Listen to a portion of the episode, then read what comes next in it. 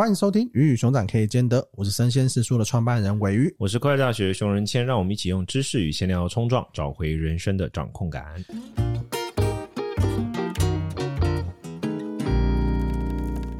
今天这一集呢，我们来聊一个人大家在职场上都会遇到的状况，就是当你想要跟老板要求加薪的时候，你该怎么做？作为宗教工作者，可能我作为老板可能会给他一包纸钱。我们今天呢邀请到，幸好不是香灰。对，我们今天邀请到呢，就是我们之前有在聊职场霸凌的职场专家小白来跟我们聊聊这个话题。嗨，大家好，我是小白，我是职场神兽养成记的作者，同时呢，我有在教大家怎么谈判，让谈判成为你得偿所愿的魔法。嗯，挺有挺有意思的。谈判我最因为我最早找小白来合作，就是找他开谈判课。嗯，因为为什么？就是因为其实谈判算是一个好像大家都会，可是实际上你要把它理论化，嗯、你要交给别人，他其实需要一点功力，因为你。经历的够多嘛？不会别人 Q A 问你的时候把你问到了，而这个状况你没有经历过，对，或者是你要把它理论化。我觉得小白因为上过很多海内外不同的这种谈判啊，或这种说服的课程，他讲起来以外就特别的有深度。我好奇是你有让你的同事们上吗？有啊，有啊，有啊，有啊！之前有一集有呃有一次有我特别来的，因为那个尾鱼他买书送给同事，我就来讲课哦，就来跟大家聊了一集，很有意思，好有意思，是是是。那今天这节是讲的是要加要加薪嘛？我觉得不只要加薪，就是可能你要跟你的主管、跟着老板，你要去要一些资源，对，或者是想要哎达成你想要做的事情，你到底应该怎么开口？因为他毕竟有一个上对下，因为像是我们可能啊、呃，我跟熊可能比较偏多偏向是老板或是创办人的角色嘛。那小白可以跟我们分享，哎，你要怎么样去做这件事情？好，其实我要先帮大家梳理一下谈判的误区，OK，特别是很多朋友们跟老板谈加薪的时候，内心深处其实都已经先有一个定向。的观念就是，老板就是那个会不帮我加薪的人。嗯，啊，先贴了个标签在他身上。对，就是他是个敌人。嗯，所以我今天是要想办法去撼动他，我想办法去改变他，然后让他愿意乖乖的帮我加薪。嗯嗯嗯。哦，所以当你今天把老板推向你的对立面的时候，其实你一开口就输了。嗯嗯。为什么？因为你没有把他变成你的伙伴，OK？你没有让他觉得什么呢？帮你加薪其实是帮我自己，这是帮公司的一个忙。嗯嗯哦，那要怎么样去做到这件事呢？我常讲这个桌子啊，你必须什么？你必须先让对方有动机上桌跟你谈，OK？这个很重要。你不是突然之间敲敲门，老板可以帮我加薪吗？嗯，那你其实就让自己陷入一个很尴尬的一个一个被动的状态。不是是不是被动，是尴尬。为什么呢？因为老板说是哦，谢谢。话题没有办法继续。跟多少？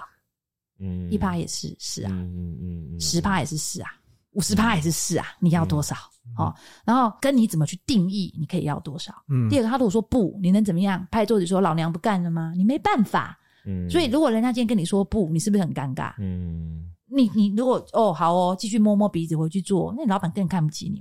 下次你来跟我谈，我也跟你说不嘛，因为反正你都摸摸鼻子就回去了嘛。所以我常跟大家分享的是，谈加薪的时机点，并不是年末的绩效考核的时候。嗯，因为刚刚我听两位老板在聊天，两位老板也是说，嗯、哎呀，其实我帮帮他加薪，一定是看表现啊，干嘛？但其实看表现这种事情哦，人呐、啊、都是不客观的。嗯啊，对了，都主观，非常的主观。嗯、对，特别是主管、老板去看表现。嗯、对对对。还有另外一个意涵，嗯，叫做他有没有顺着我的毛摸？嗯，就是他的表现是不是我想要的那个表现？OK，对。所以这就是当你今天没跟老板谈清楚的时候，就完全不可控。对对对，真的，因为你完全不知道你到底，你又不是他蛔虫，你怎么知道你做的事情是不是他想要的？没错，好，是不是符合他的目标的？所以我建议大家要把谈加薪这件事情当成一个得偿所愿的流程来管理。嗯，OK，你是要在做年度计划的时候来做这件事。嗯，你要把它当成是一个老板今年度公司哦，要把自己的那个。视野拉高，嗯，公司要完成什么样的目标？嗯，老板你如何定义自己的成功？嗯，KPI 是什么？那我的工作我必须要做什么？我可以去 facilitate，我可以去协助公司成功，可以去协助主管成功。很明确的这个东西我们可以交流。嗯，哦，那我于是我就可以框出一些行动的方案。嗯嗯，跟实际上。可测量，对，measurable 很重要的 KPI。嗯，嗯好，OK，很好，这个是我们的共识。嗯，当我今年达到这些项目的绩效的时候，嗯、我希望能够有一个十个 percent 的加薪。嗯，哎，然后大家就可以再来针对这个十个 percent 去 negotiate。嗯，哦，那甚至哎，老板他的 pocket 里面没有十 percent，没关系。我把选项拿出来，嗯、哦，没有十 percent 的加薪，但我那每我八 percent 的加薪，但我需要两次的教育训练的机会，可以外训，嗯，哦，或者是那如果这样，那因为我现在生了孩子，我、嗯、那我要争取，例如说多一天的可以在家工作的机会，嗯，哦，所以这些东西都是你在定定年度目标的时候 measurable 谈好的，那中间都还有机会可以去做修正，中间还有机会去请老板指导。对，你怎么样去协助你成功？因为老板会很清楚嘛，协助你成功，同时代表我也协助了老板成功。对，哦，所以你这件事情你就不会到了年末一翻两瞪眼。哦，我是高度认同这件事。我就问一句话：这样的人才哪里找？上上完就是把大家全部送去上小白的课就可以。我我非常认同他。首先我，我我觉得谈判这，因为我我的工作有时候会牵扯到谈判。我觉得谈判最大的一个，就是我大部分谈判的几个弱点。就刚刚小白讲的都特别好，就是第一个就是说他的心态有有有问题，就是说他的他他没有想预设过说到底我现在我跟这个对方的关系是什么？因为我觉得立场决定很多事情。然后这第二个就是在于他没有备案，他没有。呃，B 案 C D，他就是直接去丢一句话。嗯、那如果现在翻了怎么办？然后他都没有这些方案，这、嗯、这是我我觉得这两个真的是谈判上的大忌。就是第一个你没有把立场想清楚，然后第二个是你没有配套方案，就是说如果这个失败，那第二招是什么？第三招是什么？那连环后续的这个，我觉得的确是谈判上的一大弱点。然后另外一个，我自己作为管理者，我真的超级，我觉得很我很认同小白刚刚讲，我真的超级讨厌就是那种把问薪水这个问题当做好像在丢球一样。嗯，他突然把一个球杀过来了。嗯，或者是比如说你今天要给他增加一个工作内容，他都不。想他怎么把这个工作做好，他就先问你，那这样我可以加薪吗？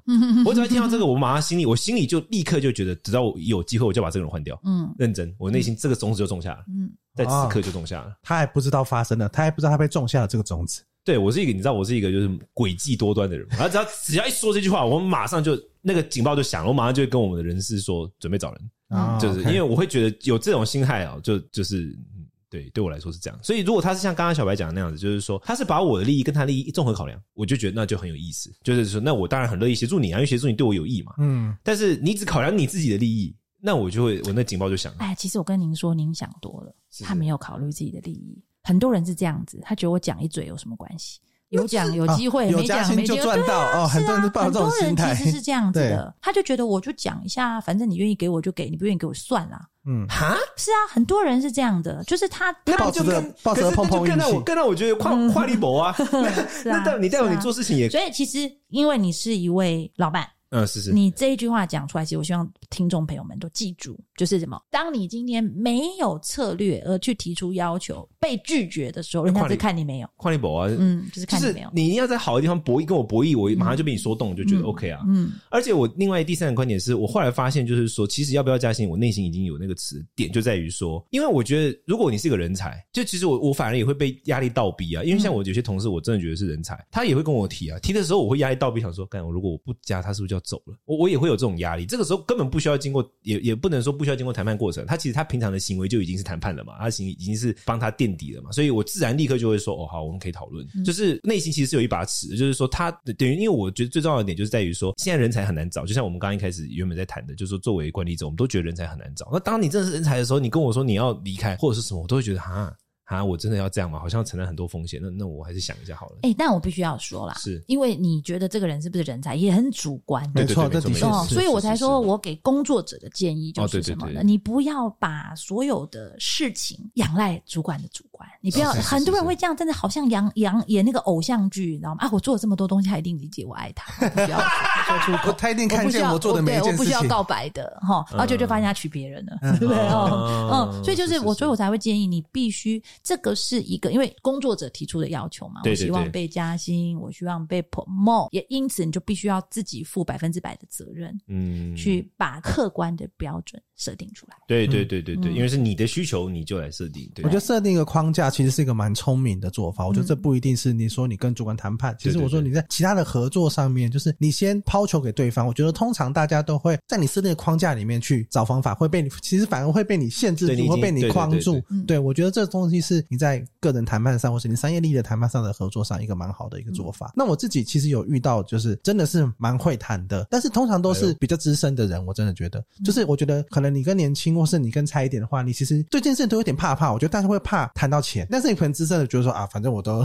在那边待那么久了，或者他的利益很清楚，跟他知道他能够带来什么价值。对，我觉得有时候你知道你能带来什么价值，这也很重要。对对，但是你可能比较之前，你可能对，或是你刚进公司，你对这些都不了解的时候，你是很难跟别人说，哎，我就可以一定可以做到怎么样，我 promise 可以做到怎么样。我觉得大家也很怕下承诺，嗯，对，就是说，哎，我好像我我我我就是 promise 我一定会达到这个件事情，然后就怎么样。所以我觉得这个东西是大家为什么容易把这个球抛给别人的关系。哎，我觉得你这个问题问的非常的好。嗯，其实你为什么会害怕承诺？其实就是你没有把你的主管当成伙伴嘛。嗯嗯，你就是把他当成是一个什么呢？就是把他当成烂人，他就是把事情推给我，然后呢要我自己想办法。自然而然你会觉得我不敢承诺，因为就觉得你好像只能靠自己。对，但如果你把主管当成是一个伙伴的时候，你可以非常坦诚的让他知道你现在面临到什么需要什么资源困难，对，我需要什么样的资源。哦，这个时候你就不是一个不是一个到点，那他都以为所有的事情都是哦，结果一翻两瞪眼。对，其实这是最不好的。因为我相信，作为一个主管，他也不希望我到最后才知道，哇，原来你没有办法做这件事情，因为他前面就浪费了非常多的时间。对对对。可是我说，他能够你自己能够设定好一些 check point。然后呢，你需要帮忙就举手。对，我觉得，我觉得作为主管，反正最怕那种一直说不需要帮忙最后爆炸的。是，那时候真的就想拿桌子砸他，就会想说要不要砸他看。人家拿石头丢人，跟拿桌子砸的，对吧？因为就会觉得说，叫跟你叫你求救的时候，你为什么不求救？就是这很重要，因为就是我不可能得知你所有的状况嘛。你你要充分，你要每天作为一个领导者，你要面对非常非常多人，每个人都超安静的时候，你就觉得有鬼啊！你就想说，天哪，是不是公司要翻船？就这种感觉，就是他他。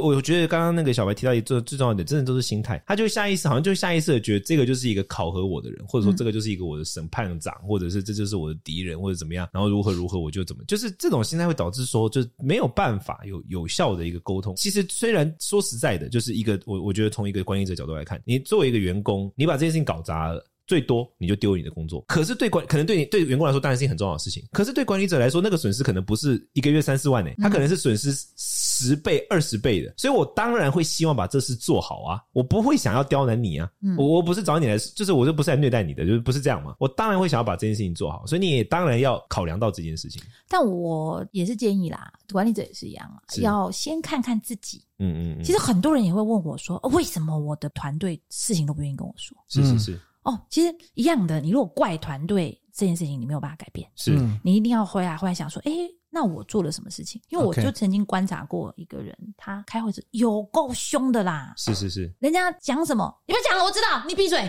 哦。哦，就是他自己的我执，我执很重，我执非常重，然后就是把自己的。嗯，价值观、自己的经验套用在这个地球上所有的人身上，嗯、然后等是发生事情的时候又很生气，你为什么不早告诉我？嗯、哦，那大家没有去想，人家。人家要告诉你的时候，你就说，哎，我知道了，对，那你闭嘴。了，对对。对对对，或者是说，还有一种是什么呢？我现在告诉你要被你骂，是是是，那我不如。晚一点告诉你，等到事情发生了，我一直被你骂个够。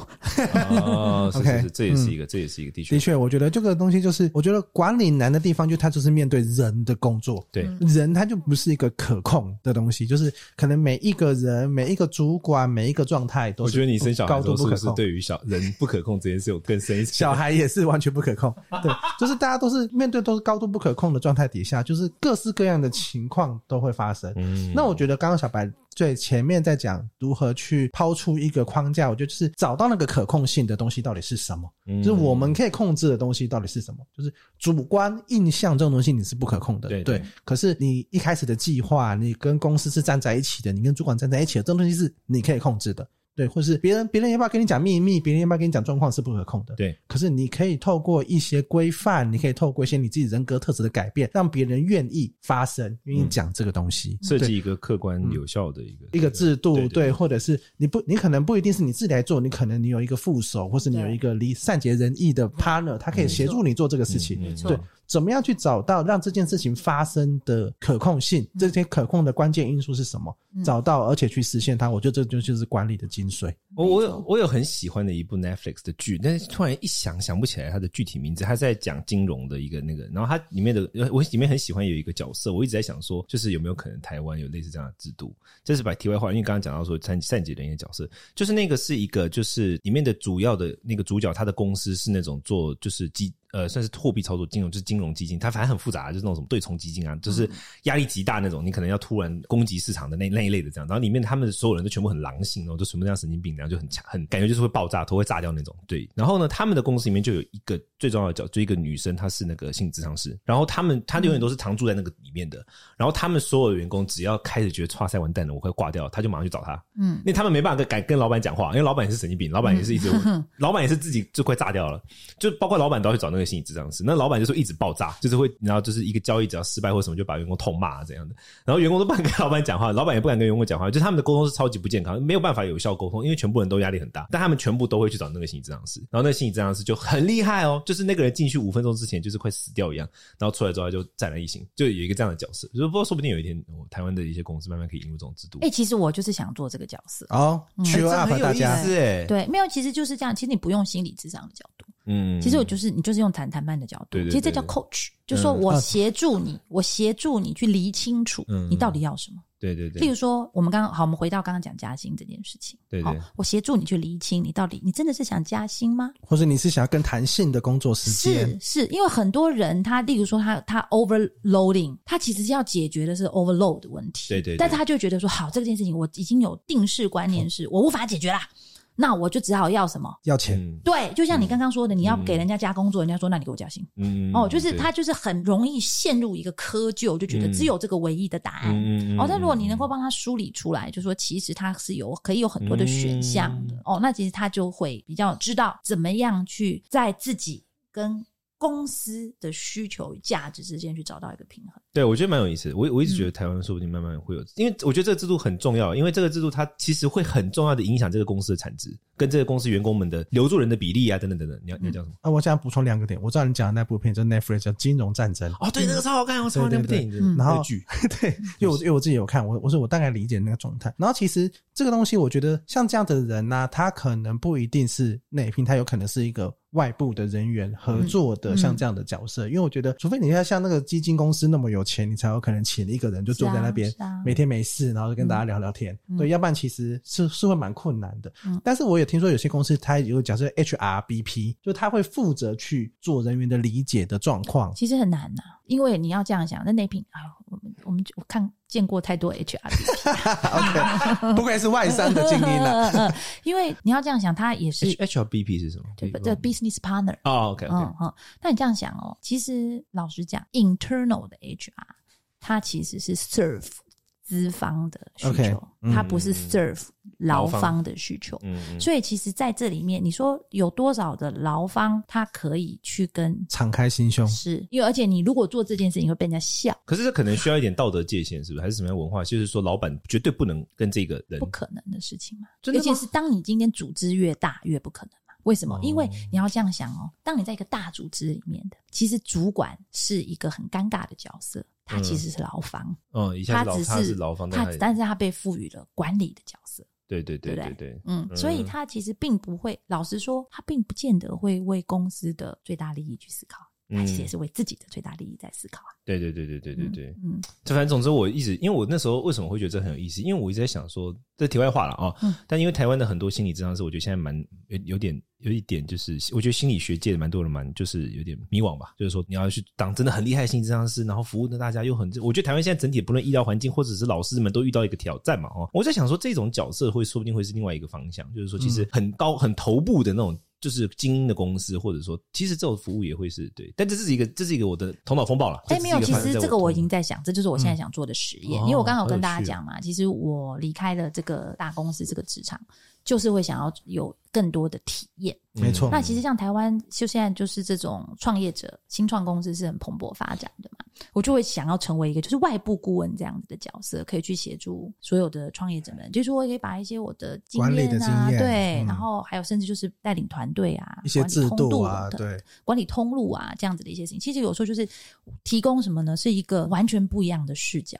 可以给大家更多活化的一些思考。嗯，对，我认同，我认同，我认同。好，我觉得今天我们来聊的这个话题是怎么跟老板加薪嘛。那我觉得从一开始到现在，我觉得大家应该都可以听得到一个理解，就是你怎么样去控制这件事情是很重要的。嗯、就是你不要把这个球抛给别人，就好像就是当成一个你是一个被评判的角色，是把你拉到对方的对立面，你要想办法把你拉到，嗯、把对方拉到你的身边。我觉得这个才这件事情才是就是不是敌人，而是伙伴，他是能够帮你得偿所愿的伙伴。嗯嗯嗯，我高度认同，高度认同。我觉得，特别是你要把对方的利益考虑进去，是很重要的。很多时候就会，可能就是，我觉得就像刚刚小白提到的，就是很像是一个，他就掉入一个坑里面，或者他有一种一一堵隐形的墙，他就是不会想到说，老板也是需要考量利益或什么，就是他就是不会想到这件事情。很多时候有人就会这样嘛，他就会被某一个隐形的墙挡住，然后当旁边人跟他讲的时候，他会想说，哎，对。但他从来不会往那边看，就那个墙把他挡住了，嗯，然后其实限制了非常大的可能性。所以听我们的 podcast 的真的很重要，真的。今天这，哎，那顺便看我的书也很重要。职场神兽养，叫做《职场神兽养成记》，就是如果你掌握了这个得偿所愿的魔法，嗯，你就不是社畜了，因为你就会把很多事情可控，就变成一个神兽，嗯，挺有趣的。好，太好了。好，那我们今天这一集呢，就到这边告个段落。如果大家对于职场的谈判呢，或是想要跟老板要加薪，或是有什么故事可以跟我们分享呢，欢迎到我们的 Apple Podcast 底下做五星留言，我们到时候会做一集 Q&A 来回答你。那今天节目告个段落，谢谢大家，大家再见，拜拜。拜拜，拜拜。